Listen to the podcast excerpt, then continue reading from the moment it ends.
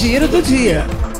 O projeto Cultura em Rede inicia uma nova programação a partir de sexta-feira, dia 14. São 50 vídeos de artistas araraquarenses selecionados via edital pela Secretaria Municipal de Cultura e Fundarte em várias linguagens, que serão exibidos de 14 a 23 de maio e estarão disponíveis no canal oficial do YouTube da Prefeitura. No dia 18 de maio, tem início um ciclo de eventos online que tratam do enfrentamento à violência contra crianças e adolescentes. As atividades são uma proposta da Secretaria Municipal de Assistência e Desenvolvimento Social e da Escola de Governo. Mais informações sobre a programação podem ser acessadas no site da Prefeitura.